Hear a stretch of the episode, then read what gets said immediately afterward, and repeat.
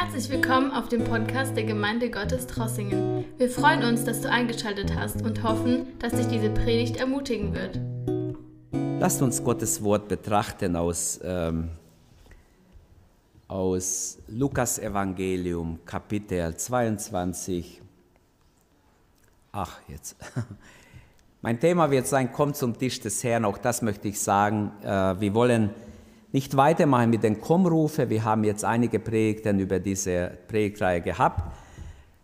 Äh, Kommrufe in der Bibel. Wir werden jetzt im März über die Passion Jesu, auch das ist sehr wichtig, dass wir Jesu Leiden betrachten, bevor wir äh, Richtung Osten gehen. Das kommt schneller, als wir denken. In vier Wochen ist es soweit. Und deshalb auch heute morgen schon und heute Abend werden wir in diese Richtung gehen und trotzdem ist es eine Einladung, kommt zum Tisch des Herrn. Lasst uns lesen, stehen wir noch einmal auf und beten, nachdem wir das Wort gelesen haben. Es ist mir wichtig, dass ihr mitbetet, dass Gott sein Wort in unser Herz schenkt. Lukas 22, 14 bis 23. Als die Stunde gekommen war, begab er sich mit den Aposteln zu Tisch. Und er sagte zu ihnen, ich habe mich sehr danach gesehnt, vor meinem Leiden dieses Passamal mit euch zu essen. Denn ich sage euch, ich werde es nicht mehr essen, bis das Mahl seine Erfüllung findet im Reich Gottes. Und er nahm den Kelch, sprach das Dankgebet und sagte, Nehmt diesen Kelch und verteilt ihn unter euch.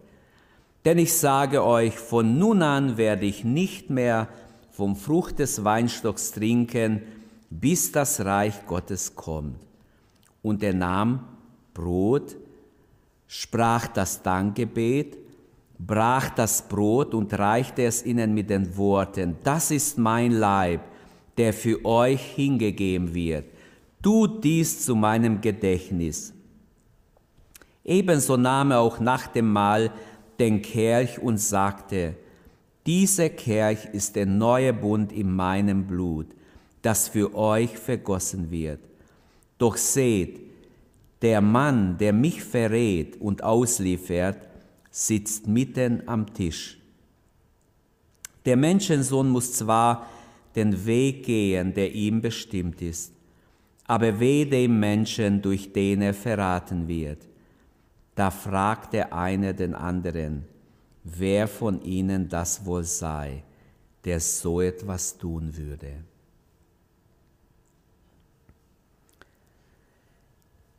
Herr Jesus, wir beten, dass dein Gegenwart, dein Wort, dein Heiliger Geist uns berührt, unsere Herzen berührt. Herr, wir sind hier in dein Gegenwart und bitten, sprich zu uns, Rede hinein in unser Leben. Herr, wir brauchen dein Gegenwart. Wir brauchen dich und Herr, wir sehnen uns nach dir. Wir sehnen uns nach dein Reden. Sprich in unser Leben hinein. Hol uns ab, wo wir sind und nimm uns mit in dein Gegenwart, Herr, dass wir dich erleben. Rede zu uns, Herr. Lass uns erleben, Herr, was du uns heute Morgen sagen wirst, dass es ankommt, dass unser Herz offen ist für das, was der Geist der Gemeinde sagt. Danke, Herr. Danke, dass wir eingeladen sind zum Tisch des Herrn. Wer eine Ehre, wer eine Gnade, dass wir Eingeladene sind, dass wir nicht ausgeladen, sondern eingeladen sind. Halleluja. Gelobt sei dein Name dafür. Wir ehren dich und preisen dich und danken dir, Herr, dass du mit deiner Kraft am Wirken bist. Bei jedem Einzelnen, auch bei denen, die am Sterben sind. Dein Wort sagt, dass wir stärken, was schwach ist. Hilf uns, dass wir stärken können, was schwach ist, Herr. Richte auf dein Volk. Nimm du jeden Einzelnen in deine Begleitung und leite uns, Herr, bis ans Ziel. Lass uns erleben, dass du mit uns, bei uns bist und dass wir dein Gegenwart immer wieder neu erleben dürfen, auch heute Morgen. Danke, Herr. Danke, dass wir hier sein dürfen und dass du uns einlädst zu deinem Tisch. Amen.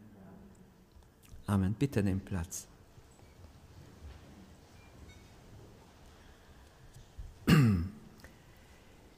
Im Abendmahl streckt uns Jesus seine Hand entgegen. Wer mein Fleisch isst, heißt in Johannes 6, 54, und trinkt mein Blut, der hat das ewige Leben. Hier wird es ganz praktisch. Er sagt, wer mein Fleisch isst und trinkt mein Blut, so wie das Taufwasser niemand rettet, sondern die Taufe im Gehorsam Jesus gegenüber, so streckt das ewige Leben oder so steckt das ewige Leben nicht im Brot, das wir hier essen, sondern es ist ganz wichtig, dass wir verstehen, das Abendmahl nur zu nehmen und zu essen wird nichts ändern. Wir müssen es im Glauben, in der richtigen Haltung nehmen, im Verlangen nach dem Herrn. Jesus sagt, es hat mich herzlich verlangt, mit euch das Passamal zu essen. Also unsere gläubige Teilnahme ist gefragt, eine Gott hingegebene Teilnahme. Unsere Teilnahme ist aus Glauben und Gehorsam dem Wort Gottes gegenüber. Wenn es nicht so ist, wenn es nur aus Tradition wäre, dann bringt es nichts. Wir können geistlich gesehen kein Augenblick existieren ohne die Abhängigkeit vom Herrn. Wir sind verbunden mit ihm wie eine Rebe am Weinstock ist. Sobald er abgeschnitten ist, fängt es an zu vertrocknen. Und so ist es mit uns auch. Wir sind völlig abhängig vom Herrn. Und das Abendmahl drückt unsere Freude über die Erlösung und über die Wiedergeburt, über die Wiederkunft Jesu aus. So. Gerade der letzte Aspekt kommt häufig zu kurz, dass wir die Wiederkunft Jesu betonen beim Abendmahl. Denken wir daran, das Abendmahl erinnert uns, der Herr wird wiederkommen. Wir laden offen zum Abendmahl ein und betonen beim Abendmahl meistens die Selbstprüfung. Jeder prüfe sich selbst und das ist auch biblisch, müssen wir machen. Wir überlassen aber jedem Menschen die Selbstprüfung äh, selbst. Also wir überlassen es jedem Einzelnen selber, ob er am Abendmahl teilnimmt, nachdem er sich prüft. Wenn jemand sich nicht prüft und trotzdem teilnimmt, sagt die Bibel, kann dieser Mensch kann auch Gericht essen und wird auch Gericht essen in dem Fall. Also im Abendmahl wird uns neu deutlich, dass Jesus uns bis zum Äußersten lieb hat. In Johannes 13 einsteht, er liebte seine Jünger bis zuletzt liebte er sie. Und wie er sie liebte, wird uns dargestellt. Er wäscht sogar ihre Füße. Ich wünsche, dass wir wieder mal Fußwaschung machen können. Wie schön wäre es mal wieder, einander die Füße waschen, einander zu dienen, einander wirklich die Füße zu waschen. Geschwister, wer das verachtet, dem fehlt etwas vom, von der Ehrfurcht Gottes.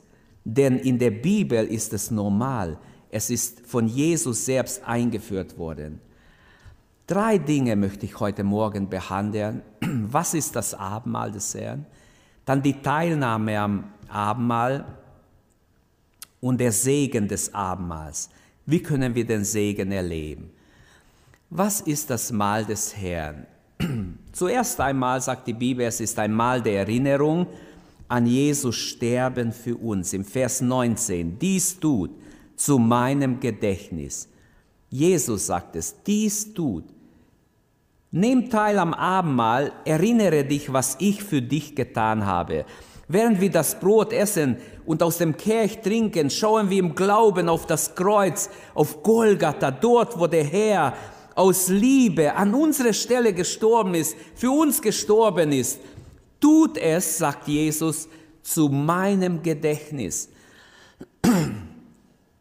wenn wir uns erinnern an das, was Jesus tat, wird es uns helfen, dass wir bei ihm bleiben, dass wir dankbar leben, dass wir unser Leben in der Dankbarkeit ihm gegenüber leben. Also wir erinnern uns an Jesu Leiden und Sterben, das ist die eine Seite. Wir erinnern uns aber auch an unsere Befreiung von der Macht der Sünde. Gott hat uns gelöst, gerettet. Wie wunderbar. Diese Erinnerung geht weiter als nur an Jesu Tod auf Golgatha. Wir erinnern uns auch, dass wir erlöst sind, dass wir Vergebung der Sünden haben, dass wir gerettet wurden, dass wir ewiges Leben haben. Wie wunderbar, wie schön, wie einzigartig. Dann ist das Mal ein Mal der Verkündigung, Vers 26 in 1. Korinther 11, 26. Denn so oft ihr dieses Brot esst und den Kelch trinkt, verkündigt ihr den Tod des Herrn, bis er kommt. Also ein Mal der Verkündigung. Es ist Verkündigung in dem Sinne, im Abendmahl bekennen wir, was Jesus auf Golgatha für uns tat. Wir bekennen uns zu, zu der Erlösung, zu seinem Tod, zu der Vergebung unserer Schuld. Wir verkündigen sein Tod für unsere Befreiung, für unsere Erlösung. Ja, wir verkündigen, dass er uns erlöst hat, dass er uns erkauft hat und gerettet hat. Und wir verkündigen es, bis er wiederkommt. Wir feiern dieses Mal. Wir tun es, bis er wiederkommt oder bis wir sterben oder bis wir entrückt werden. Durch sein Tod hat er alle seine Feinde besiegt. Epheser 1, 21. Er hat über alle Gewalten und Mächte gesiegt. Halleluja. Und wir dürfen uns erinnern, dort auf Golgatha, wenn wir Psalm 22 lesen, er hat gekämpft da heißt es Büffer, Stiere, böse Tiere. Also es ist ein Bild für Dämonen, haben gegen Jesus gekämpft. Auf Golgatha, das war kein kleiner Kampf, es war ein mächtiger Kampf, wo Jesus gegen die ganze Macht der Hölle gekämpft hat und gesiegt hat. Halleluja. Und durch seinen Tod sind alle diese Mächte besiegt. Jesaja 53, Vers 5. Durch seine Wunden sind wir geheilt. Halleluja, dass du lebst, dass du geistliches Leben hast, ist ihm zu verdanken. Erinnere dich. Es ist auch ein Erinnerungs- und ein Verkündigungsmahl. Es ist aber auch ein Mahl des neuen Bundes. Ein Mahl des neuen Bundes, Vers 20. Diese Kerch ist der neue Bund in meinem Blut, sagt Jesus. Im Abendmahl feiern wir Gottes neue Bund mit der Menschheit. Jesus hat einen neuen Bund gemacht, durch seinen Blut besiegelt. Im Abendmahl bekennen wir nicht nur, was Gott getan hat, sondern wir treten selbst neu in diesen Bund hinein, bekräftigen diesen Bund, den Gott mit uns gemacht hat. Und wer das Abendmahl nimmt, erneuert sein Versprechen, dass er bei der Taufe gemacht hat, in diesem neuen Bund zu leben, für Gott zu leben, sein Leben lang. Und Römer 6, Vers 4 sagt ja, ich bin mit Christus begraben und mein Leben steht jetzt Gott zur Verfügung. Wir leben jetzt nicht für uns, sondern für ihn. Römer 6, Vers 13. Es geht also um die Erneuerung des Bundes mit ihm. Das Abendmahl ist ein Mahl des neuen Bundes. Viertens könnten wir auch sagen, es ist ein Mahl der Gemeinschaft. In 1. Korinther 10, Vers 16 der Kelch der Segnung, den wir segnen, ist er nicht die Gemeinschaft des Blutes Christi? Das Brot, das wir brechen, ist es nicht die Gemeinschaft des Leibes des Christus? Also durch das Abendmahl, wenn ich diesen Vers richtig verstehe, treten wir in eine besondere Gemeinschaft. Wörtlich, das Wort Koinonia steht da, diese Gemeinschaft der Heiligen ähm, oder wir treten in eine Teilhabe an Christi Leib und Blut ein. Ich nehme am Leben Gottes selbst teil, in anderen Worten, wenn ich diesen Vers zwischen die Zeilen lese, weil der Heilige Geist das Wort lebendig macht. Wir haben Gemeinschaft miteinander, wir sind Glieder am Leibe Christi und wir dürfen zum Leib gehören. Da ist eine Beziehung zwischen uns und Gott und unsere Beziehung zu ihm, die Gemeinschaft der Glieder untereinander, da ist eine Beziehung da und es muss einfach betont werden, der Kelch der Segnung, den wir segnen, ist er nicht die Gemeinschaft des Blutes Christi? Das Brot, das wir brechen, ist er nicht die Gemeinschaft des Leibes Christi? Und als fünftes, was ist das Mahl des Herrn? Ein Mahl der Einheit. im Vers 17 in 1. Korinther 10, im nächsten Vers steht, denn ein Brot sind wir, die vielen, denn wir alle nehmen teil an dem einen Brot. Gut, wenn eine Gemeinde klein ist, haben wir ein Brot gemacht, das hat gereicht für alle. Wenn eine Gemeinde größer ist, haben wir mehrere Brote. Ich glaube nicht, dass es an so ein Stück Brot zu fassen ist. Manche Gemeinden dachten, sie müssen ein riesen Brot backen, weil sie tausend Leute sind. Aber nicht das ist die theologische Bedeutung, sondern ich glaube, dieser Vers, denn ein Brot sind wir und viele, die vielen, denn wir alle nehmen teil an einem Brot.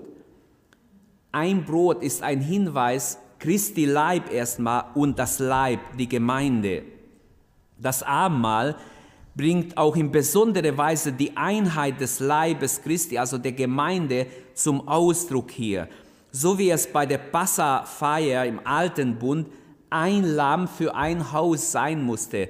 Diese Einheit war wichtig, ähm, so dass sie alle, dass alle Hausbewohner um das Lamm herum sich versammeln. Es war ja in Vorschattung auf Jesus.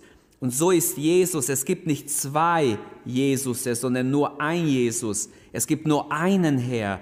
Und um diesen Herrn sollen sich alle Erlösten versammeln. So identifizieren wir uns auch beim gemeinsamen Abendmahl miteinander, natürlich mit dem Herrn. Wir versammeln uns alle um den Herrn.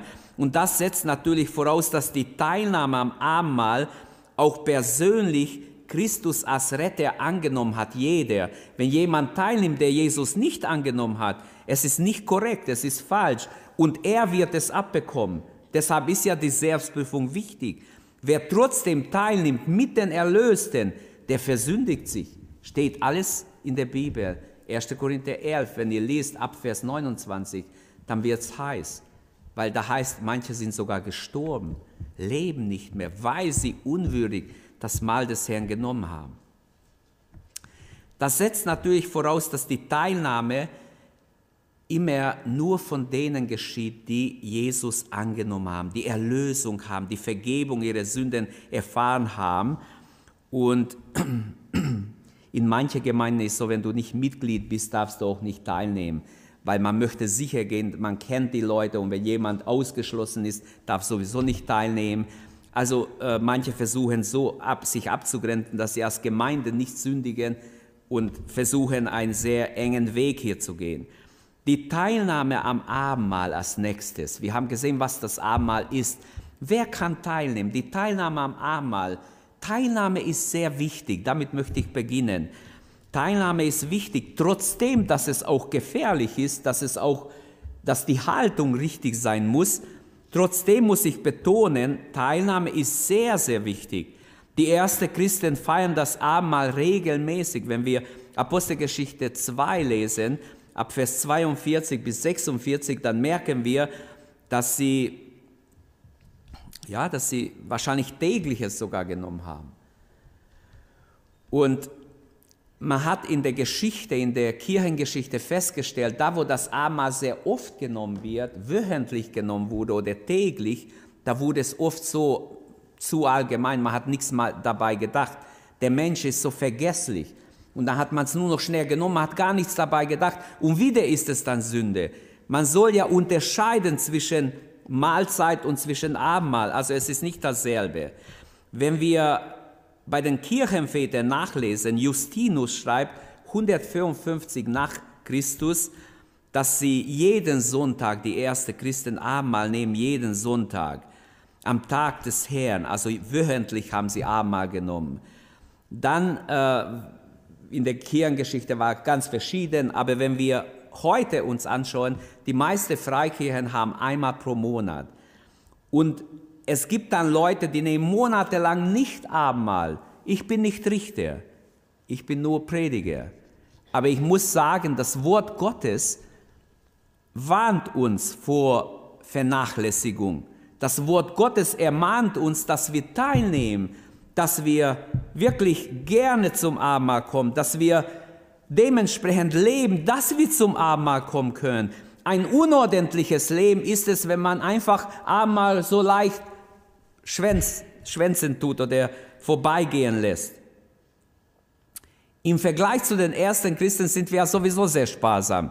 Wenn sie es öfters genommen haben, wir nehmen es nur einmal im Monat und dann lassen wir es so leicht gehen.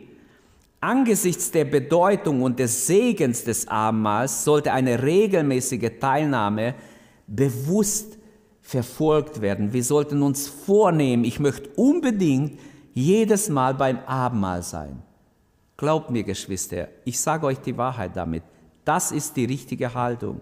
Jesus hat es von Herzen verlangt, Vers 15, dass er mit seinen Jüngern das Passa, und das war das Alttestament, lehrt zum letzten Mal. Und er führt dabei das Neue ein und er geht von ihnen. Ein paar Tage später geht er weg. Nehmt es, trinkt alle daraus. Vers 26 und 27. In Matthäus 26 sagt er auch, trinkt, nehmt es, trinkt alle daraus. Jesus sagt weiter, wenn ihr mein Fleisch oder das Fleisch des Menschensohnes nicht esst und sein Blut nicht trinkt, Johannes 6, 53, habt ihr kein Leben in euch. Natürlich kann man jetzt diskutieren, ja wann, ja wie, ja wie lange soll ich dann, kann ich überhaupt warten? Kann ich überhaupt einen Monat warten? Wie lang, wann gilt dieses Wort? Wisst ihr, Gottes Wort ist nie zum Diskutieren da, sondern es zu Herzen nehmen. Es ist nicht da, um zu diskutieren, gilt es jetzt einmal schwänzen, zweimal, dreimal. Nein, Gottes Wort ist nicht da, damit wir rumdiskutieren, sondern entweder wir lieben Gott, wir lieben sein Wort, wir ehren ihn, indem wir gehorchen seinem Wort, oder es, ist, es spricht uns sowieso nicht an.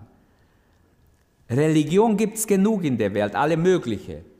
Es bringt die Leute nicht weiter. Es blendet die Leute zu denken, dass sie Gott gefallen, aber es betrügt die Menschen. Nur eine echte Beziehung zu Jesus Christus kann uns weiterhelfen. So, die Teilnahme am Abendmahl ist zwar, wir können sagen, ist nicht heiß notwendig, wenn du jetzt einmal fehlst, dass du jetzt gleich abfällst,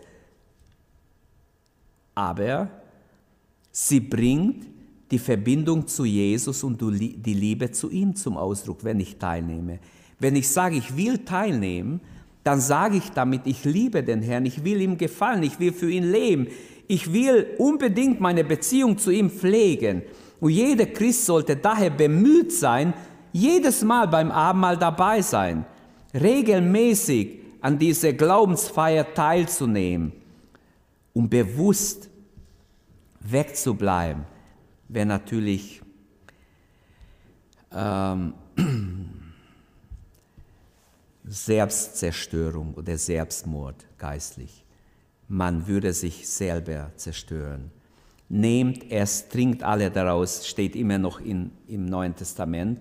Und Jesus sagt, wer es nicht tut, der hat kein Leben in sich. Als zweites zu der Teilnahme. Es ist wichtig, dass wir auch das beherzigen. Es gibt Voraussetzungen, wie wir teilnehmen sollen.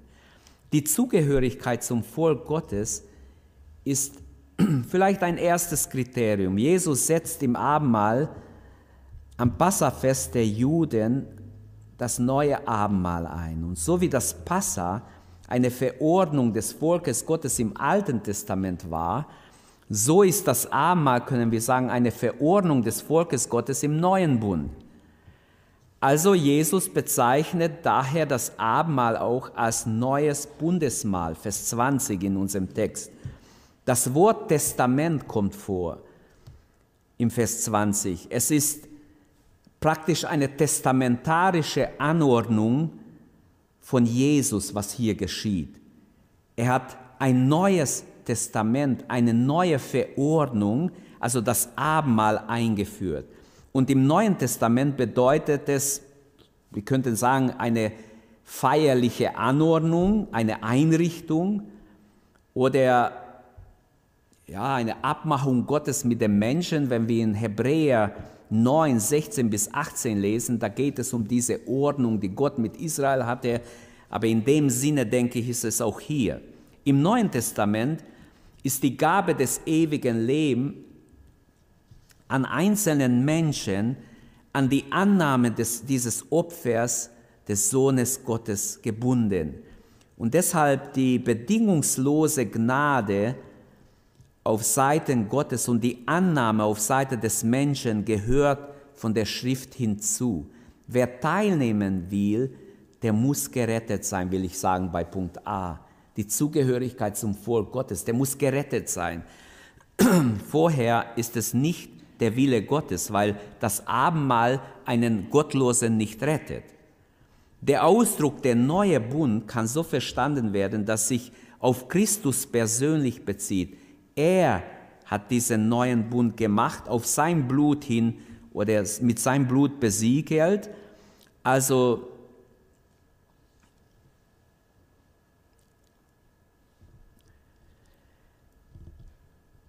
Es ist praktisch eine Verfügung Christi, wenn wir so haben wollen. Da gibt es verschiedene Stellen, nicht nur hier im Vers 20, auch 1. Korinther 11, 25 und Matthäus 26, 28, Markus 14, 24. Viele andere Stellen könnte ich hier jetzt lesen. Dieselbe Bedeutung hat es, das Blut seines Bundes, das Blut seiner Verheißung, das Blut seines eigenen Lebens ist eigentlich gemeint wie es Hebräer 9, 20 und Hebräer 10, 29 auch sagt. Ähm, das heißt in anderen Worten, will jemand teilnehmen am Abendmahl, so muss er vorher gerettet sein, zum Volk Gottes gehören, was eine klare Bekehrung, eine Wiedergeburt voraussetzt. Ich bin persönlich überzeugt, sonst ist die Teilnahme gegen Gottes Wille. Zweitens, die Verbindung vom Abendmahl und Taufe. Früher haben die Freikirchen ja als Bedingung gemacht, wer nicht getauft ist, kann nicht Abendmahl nehmen. Heute gibt es viele Leute, die sagen, ja, wenn sich jemand bekehrt hat, der darf teilnehmen. Und so sind vieles ist gespalten. Aber ich sehe im Neuen Testament ganz klar, weil das Abendmahl der sichtbare, zeichenhafte Ausdruck der Liebe Gottes zu uns ist, es ist das Siegel des neuen Bundes von Gottes Seite aus. So sollte auch der gläubige Mensch bereit sein, seine Liebe und sein Gehorsam zu Gott durch die Taufe beweisen. Wenn ich nur sage, ich liebe den Herrn, deshalb ich will teilnehmen. Wenn du wirklich den Herrn liebst, dann lass dich doch taufen. Warum nicht gehorchst du dann dem Herrn? Und so gibt es Menschen, die sagen, ja, aber das, ist ja nicht Voraussetzung. Wo steht es?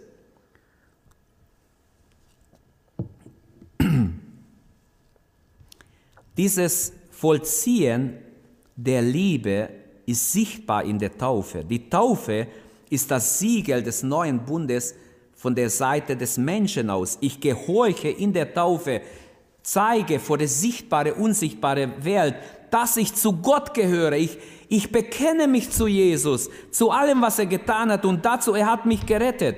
Also die Heilige Schrift vergleicht die Beziehung zwischen Mann und Frau in Epheser 5 mit der Gemeinde und Christus. Da ist eine Beziehung da, wie zwischen Mann und Frau, sie sind eins. So ist eine Beziehung da und jemand hat es mal mit dem Ring verglichen. Okay, der Ring hat kein Ende, ähm, ist vielleicht ein schwacher Vergleich. Jemand hat mal so gesagt, das Abendmahl gleicht, gleicht dem Ring des Bräutigams, wer seine Braut als sichtbare Zeichen schenkt. Und die Taufe gleicht dem Ring der Braut, ähm, den sie dem Bräutigam schenkt. In anderen Worten, nicht nur Christus soll sein Teil tun. Er ist auf Golgatha gestorben. Er hat alles getan. Er hat alles vollbracht. Alles ist vollbracht. Warum nicht soll der Mensch auch sein Teil tun? Das Evangelium ist so aufgebaut, Gott kommt uns entgegen. Nie würden wir Gott suchen. Gott hat uns gesucht. Gott sucht die Menschen. Aber wenn er uns anspricht, dann erwartet er Gehorsam. Dann erwartet er, dass wir gehorchen. Und das geschieht in der Taufe, nachdem ein Mensch sich bekehrt hat. So ist die Taufe ein ganz wichtiger Aspekt, auch wenn es um das Abendmahl geht. Hier wird die Verbindung zwischen Taufe und Abendmahl sehr deutlich. Wer also an Abendmahl teilnimmt, sollte sich biblisch taufen lassen. Das ist auf jeden Fall vom Neuen Testament für mich ganz klar. Wer umgekehrt, äh, wer sich bekehrt hat, wer umgekehrt ist zu Gott, Was hindert ihn, dass er sich oder dass sie sich taufen lässt? Buße und Glaube werden immer besiegelt durch die Taufe. Und die Taufe gehört zum Umkehr. Im Neuen Testament, überall, wo Menschen sich bekehren, überall werden sie getauft. Das ist die zweite Seite einer gleichen Medaille. Auf der einen Seite die Bekehrung, aber auch die Taufe gehört mit dazu. Also was sind die Voraussetzungen? Wir haben gesehen, die Zugehörigkeit zum Volk Gottes, eine klare Bekehrung. Auch die Taufe wäre für mich ganz klar erforderlich für eine gesegnete Teilnahme am Abendmahl. Drittens, versöhnte Beziehungen sind Voraussetzung.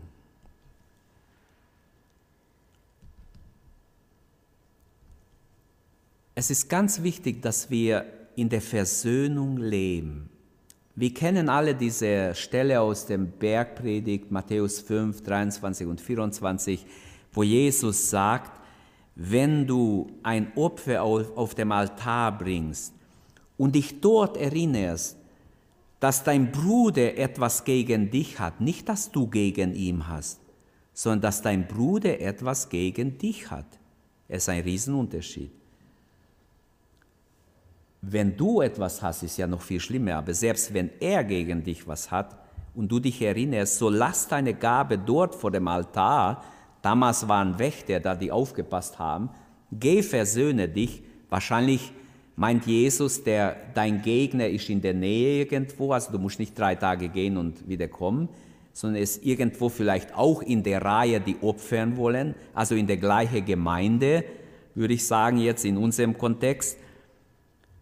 Dann lass deine Gabe einmal da stehen, geh zuvor hin, versöhne dich mit deinem Bruder und dann komm und bring dein Opfer. Dann wird es Gott annehmen. Ich sage euch, das ist die zweite Meile. Weil ich habe schon Gläubige gesprochen, ich wusste, da ist ein Problem zwischen zwei Geschwistern und ich habe gesagt, du, warum fällt es dir so schwer? Geh doch hin, geh doch du hin. Der Klügere gibt nach, sagt man selbst im Sprichwort, geh doch du hin und red doch mit ihm. Warum soll ich hingehen? Ich habe nichts getan, er hat doch was gegen mich. Dann soll doch er kommen. Ist das biblisch? Hier steht, wenn du weißt, dass dein Bruder was gegen dich hat oder deine Schwester, dann geh du hin. Wart nicht, bis der kommt. Geh du hin und sag, ich vergib dir im Namen Jesu. Ich will mit Gott in Ordnung sein. Ich vergib dir. Ich löse dich. Ich trage dir nichts nach. Gott möge dich segnen. Versteht ihr? Du löst dann den Prozess auf. Du lässt ihn allein. Vielleicht sagt er, ja, komm, lass. Ich glaube nicht an deine Ehrlichkeit. Aber es wird nachgehen. Wer ist bereit, den Prozess der Versöhnung auszulösen? Jesus sagt, jeder muss bereit sein. Selbst der, der weiß, der andere hat was gegen mich. Dann geh du hin und löse diesen Prozess aus. Ich kenne mehrere solche Beispiele, wo dann der eine kam und sich entschuldigt hat. Es hat nicht lange gedauert, bis der andere auch sich entschuldigt hat. Nachher kam er auch und hat sich unter Tränen entschuldigt, weil der Prozess der Versöhnung wurde ausgelöst, Jemand hat auf Jesu Wort hingehorcht und hat getan, was das Wort sagt. Also versöhnte Beziehungen sind ganz wichtig beim Abendmahl. Wenn wir Wunder erleben wollen, wenn wir Gott erleben wollen beim Abendmahl, wenn wir Schönes erleben wollen, müssen wir allen vergeben. Wir dürfen niemand nachtragen. Vergib, damit dir vergeben wird. Segne, damit du gesegnet wirst. Und wenn ich etwas mit jemand zu bereinigen habe, so sollte ich das vor dem Abendmahl tun. Auch die Feier des Abendmahls bietet eine gute Gelegenheit, dass man vorher zueinander geht und auch in der Gebetszeit, dass man um Vergebung bittet. Auch wenn der andere es nicht weiß, vielleicht hast du über jemand schlecht geredet, dass du wenigstens Gott um Vergebung bittest. Der Tisch des Herrn ist für die Familie des Herrn, könnten wir sagen. Und es gibt nur einen Tisch es gibt nicht mehrere Tische. Das ist dieser eine Tisch. Daher kann ich mein Zwist, mein Streit mit anderen Gläubigen nicht am Tisch des Herrn mitbringen. Ich muss ihn ausräumen. Es gibt nur diesen einen Tisch. Es ist der Tisch des Herrn und er soll heilig bleiben, rein bleiben. Und wir sollen teilnehmen, praktisch mit einem vorbereiteten Herzen, Nicht einfach kommen, sondern richtig kommen. Richtig. Unser Herz muss richtig sein mit Gott und Menschen, indem wir alle Sauerteig ausräumen. 1. Korinther 5, 7 und 8 sagt, räumt den alten Sauerteig aus euer Herzen. Und konkret bedeutet das, indem einer auf den anderen Rücksicht nimmt und keiner den anderen übergeht. Niemand ist wichtiger wie der andere in unserer Gemeinde. Also das sage ich als Pastor. Ich bin nicht wichtiger wie irgendjemand, aber keiner von euch ist wichtiger. Jeder achtet den anderen höher wie sich selbst. Jeder nehme eine dienende Haltung ein. Das ist der Wille Gottes. Ich zuerst und wir alle. Jeder dient jedem. Amen. Das ist die Haltung, die Jesus will, dass wir einander in dienende Haltung begegnen. Welch eine Gnade, dass wir einander noch begegnen dürfen, einander noch sehen dürfen. Es kommt vielleicht eine Zeit, wo das nicht mehr geht. Jetzt sollten wir dankbar sein. Es gibt noch eine vierte Voraussetzung für die Teilnahme des Abendmahls, und zwar die Freiheit der eigenen Entscheidung. Und zwar, wenn wir kurz darauf eingehen, in 1. Korinther 11, Vers 28, der Mensch prüfe sich selbst und dann nehme er teil und dann esse er vom Brot und trinke aus dem Kelch. Der Mensch prüfe sich selbst. Ich kann nicht jemand prüfen von euch. Wenn ich weiß, jemand ist in einer Sünde, dann sage ich ihm, du, du sollst nicht Abendmahl nehmen, bitte bleib weg. Oder wenn jemand ausgeschlossen ist wegen einer Sünde, wegen was weiß ich, einem Streit oder sonst was, ausgeschlossen wer aus unserer Gemeinde, für die Aussage, du bist vom Abendmahl erstmal ausgeschlossen. Das ist biblisch. In der Bibel steht auch Gemeindezucht, auch wenn es so ein schlimmes Wort ist. Man kann nicht einfach Auge zu und einfach jeder macht, was er will. Der Mensch prüfe sich selbst. Grundsätzlich wollen wir vor dem Austeilen des Abendmahls gemäß der Ordnung des Neuen Testaments jedem einfach diese Möglichkeit geben. Deshalb erwähnen wir es auch immer wieder, prüft euch vor dem Herrn. Aber ihr müsst euch prüfen. Ich werde nicht entscheiden, darfst du jetzt Abendmahl nehmen oder nicht. Darfst du Abendmahl? Nein, das musst du entscheiden. Und damit ist die Verantwortung bei dir. Wir laden zum Abendmahl ein und betonen die Selbstprüfung. Das heißt, wir werden jedem selbst überlassen, ob er Abendmahl nimmt oder nicht, außer in Fällen, wo wir es wissen. Neubekehrte und Jugendliche in der Gemeinde, die den Wunsch haben, am Abendmahl teilzunehmen, sagen wir, lass dich taufen. Wenn du bekehrt bist, lass dich doch taufen. Also, vielleicht gibt es noch andere Bedingungen für die Teilnahme. Bleiben wir bei diese. Gehen wir zum letzten Gedanken und dann werden wir zusammen das Abendmahl feiern. Der Segen des Abendmahls. Wie können wir es erleben? Geschwister, es ist etwas Besonderes. Den Segen des Abendmahls. Das Herrenmahl ist von Anfang an fester Bestandteil gewesen der Urgemeinde. Haben wir schon erwähnt, hier wird die Gemeinschaft mit dem Herrn und untereinander konkret gelebt. Feier zum Gedächtnis und zur Vergegenwärtigung. Wir erinnern uns, wie Jesus dort auf Golgatha für uns gestorben ist. Als Gemeinde leben wir davon, dass der Herr sich für uns hingegeben hat. In Liebe hat er sich selbst hingegeben. Wie wunderbar. Aus Liebe, nicht irgendein Interesse. Unser Interesse, wenn, hat er gesehen, aber nicht seine. Hier haben wir ähm, das Zeugnis der Schrift, das Wort Gottes, das uns versichert, aus Liebe ist Jesus an unsere Stelle gestorben. Und die Gemeinde proklamiert beim Herrenmahl, proklamieren wir des Herrn Tod. Der Herr, alle Herren, stirbt für uns an unsere Stelle, an unsere Stadt. Ich hätte sterben müssen, du hättest sterben müssen. Aber das Evangelium ist die gute Nachricht, ist, er ist für uns gestorben. Das ist die Zentralaussage der Bibel und wir dürfen sein Tod proklamieren. Wie lange? Bis er kommt. Bis er wiederkommt. Also bis zum Ende des Zeitalters, wenn wir so haben wollen. In diese Zeit der Gnade, in diese Zeit ist Jesu Opfer dort gültig. In diese Zeitalter der Gnade spricht sein Sterben Besseres wie Abels.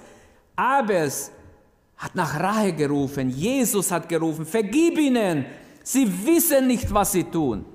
Und die Sünde blendet die Menschen, dass sie oft gar nicht wissen, was sie tun. Er starb an unserer Stadt. Wer ein Segen, wer eine Freude, wer eine Gnade. Er ist für mich und dich, für uns alle gestorben. Und wenn ich zusammenfassen darf, wir haben gesehen die Bedeutung des Abendmahls. Das Abendmahl ist ein Mahl der Erinnerung, ein Mahl der Verkündigung, ein Mahl der, des neuen Bundes, also ein Bundesschluss, ein Gemeinschaftsmahl, ein Mahl der Einheit. Und wir haben gesehen, die Teilnahme ist wichtig. Wir haben die Bedingungen gesehen. Und Jetzt ist die Frage, erleben wir den Segen? Erlebst du auch den Segen des Abendmahls? Es will nicht weitergehen. Kannst du vielleicht draufdrücken?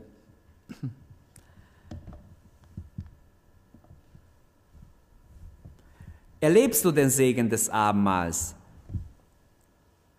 Durch die rechte Teilnahme kannst du es erleben. Erinnere dich, erinnere dich wirklich was du in der Erlösung vom Herrn empfangen hast. Verliere es nicht.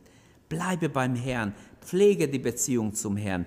Denke, was es Jesus gekostet hat, auf Golgatha für dich zu sterben. Schätze Jesu Opfertod. Wie herrlich wird es einmal sein, wenn wir am Tisch des Herrn im Himmel sitzen dürfen. Jetzt üben wir. Amen.